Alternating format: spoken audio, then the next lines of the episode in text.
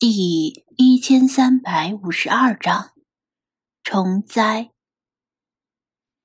雨时大时小，下了一天一夜，直到第二天早上才停，吓得人心烦。而宠物店的营业报表也可以直接复制前一天的，这就更令人心烦了。下了一场雨，雨后却没有凉快，滨海市上空像是被低气压控制了。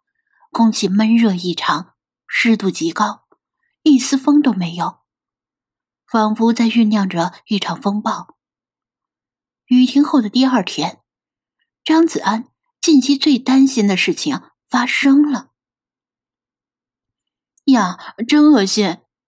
讨厌，为什么这么多毛毛虫？哦，一大早，他刚升起卷帘门。就看到外面的行人们怨声载道，特别是年轻女性，走路像跳舞，手舞足蹈的躲避某些东西，还不时响起尖叫。不用问，肯定是被毛毛虫掉到身上了。墙上、地上、树上，到处都蠕动着各色各样的毛毛虫，看着令人头皮发麻。夏天，大家都喜欢走在树荫下躲避太阳，但现在，树荫却成了大家避之唯恐不及之处。因为只要走到树荫下，几乎必定会被某些毛毛虫落到身上。很多人没有心理准备，出门走了一段，才发现这种情况。不得不回家，拿了雨伞再出门。车来车往的马路上，毛毛虫被疾驰而过的汽车压成了一滩滩烂泥。腥臭的体液和内脏引来成片的苍蝇和蚂蚁。不仅是地面上，空中还飞舞着五彩斑斓的蝴蝶和蛾子。虽然平时看见漂亮的蝴蝶和蛾子，令人赏心悦目，但现在的蝴蝶和蛾子已经到了铺天盖地的程度。它们忽闪翅膀落下的磷粉，令很多患有发粉过敏症的人叫苦不迭。明明好不容易熬过最要命的春天，谁想到夏天也遇到了花粉过敏，猝不及防。而没有准备口罩的他们，打喷嚏、流鼻涕、流眼泪，严重的甚至可能引发哮喘。骑自行车的人骑着骑着，突然被毛毛虫落到身上，不停的抖衣服和拍打。开车的司机开着开着，挡风玻璃突然被成群飞过的蝴蝶和蛾子挤脸。大街上，刺耳的喇叭声和急刹车声不绝于耳，每条街道上都在发生着大大小小的交通事故，而这又进一步严重的引发了堵车。还好，现在小学生已经期末考试完了，所以早上送孩子的家长少了很多。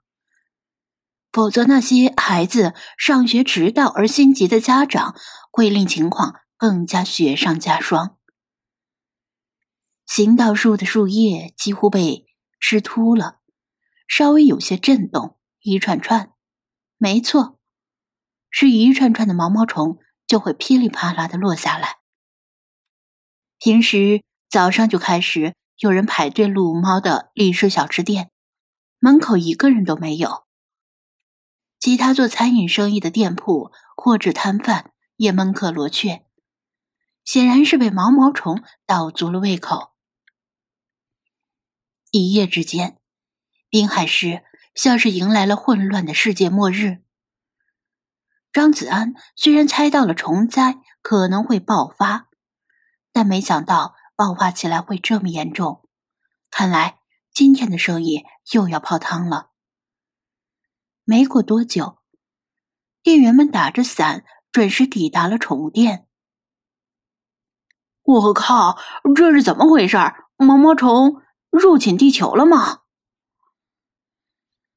王乾一边在门口抖掉伞上的毛毛虫，一边咒骂道：“我们一出宿舍门，还以为穿越了呢。”师尊，您总算开空调了，这天气再不开空调就热死了。李坤一进店，惊喜的发现空调居然打开了，店内与店外简直是两个世界。从埃及回来的张子安。虽然似乎点出了耐热天赋，但他能忍耐的是埃及沙漠的干热，可不是这种让人连呼吸都觉得憋闷的潮热。鲁依云和蒋菲菲怕虫子落到身上，每个人都是长袖长裤，外加口罩帽子，已经武装到了牙齿。你们也快期末考试了吧？张子安没有接他们的茬儿。这几天你们早上过来帮忙打扫一下卫生，就可以回学校备考了。别弄得又挂科还要补考。王乾和李坤都还差一年才毕业，虽然百般不情愿，但还是在面临期末考试的压力。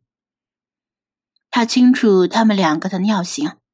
肯定是平时不看书，临考抱佛脚。从前几天开始，就在朋友圈转发各种锦鲤和杨超越，以及其他稀奇古怪、号称能逢考必过的东西。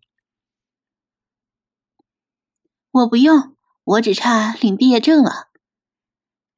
蒋菲菲摆手。蒋菲菲今年大四毕业，论文已经通过，倒是不用考试了。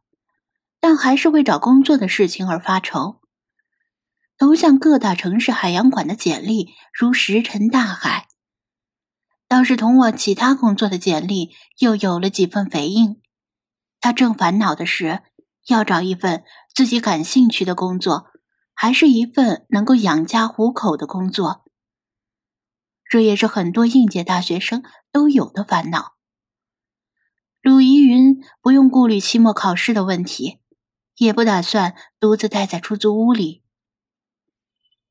师尊，要不您施展一下神通，直接帮我们把期末考试的答案弄来，如何？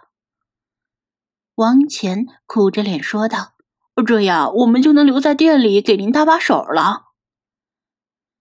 你们觉得外面的情况，店里这几天能有生意吗？没生意，还怎么养你们两个闲人？”给你们发工资打游戏。张子安瞪眼指着外面，虫灾一旦爆发，局势就不是能够轻易被扭转的。